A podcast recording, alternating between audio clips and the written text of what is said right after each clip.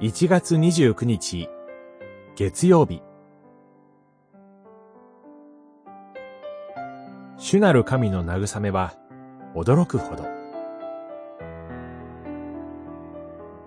イザヤ書40章。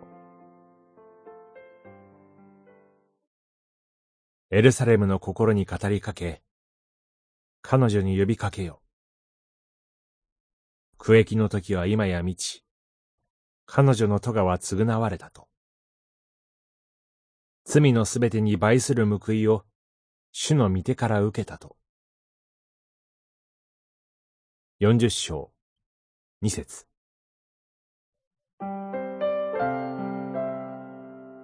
神が語りかけておられます。私の民と呼んでくださいます。神の言葉を聞きながらも、何度も従わなかったのです。それなのに、神はなおも私の民と呼んでくださるのです。神は、私たちに対して失望なさらないようです。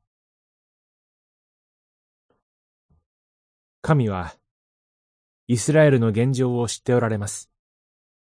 傷つき倒れ、頭の上からつま先まで無傷なところはありません。そして、彼らに何が必要かをご存知です。イスラエルは、無条件で愛される必要があります。今までの不従順を度外視するようにして、主に受け入れられることを必要としています。罪の償いが終わったかのように言われます。果たして本当に、人に罪の償いなどできるのかと思います。よく考えれば、イスラエルが裁きに耐えたので、償いが終わったのではありません。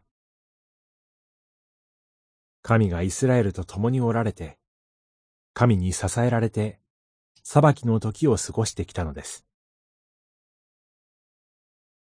罪に対して二倍の裁きを受けたというよりは、罪のために受けるべき罰の二倍の恵みを受けたということではないでしょうか。罪を犯した者に対して、罰ではなく、その罪をはるかに圧倒する恵みによって、神が顧みてくださったということです。私の罪は、圧倒的な神の恵みによって覆われているのです。祈り。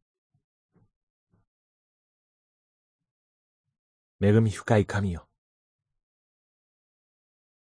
あなたの慈しみは、私の罪をすっかり覆ってくださいました。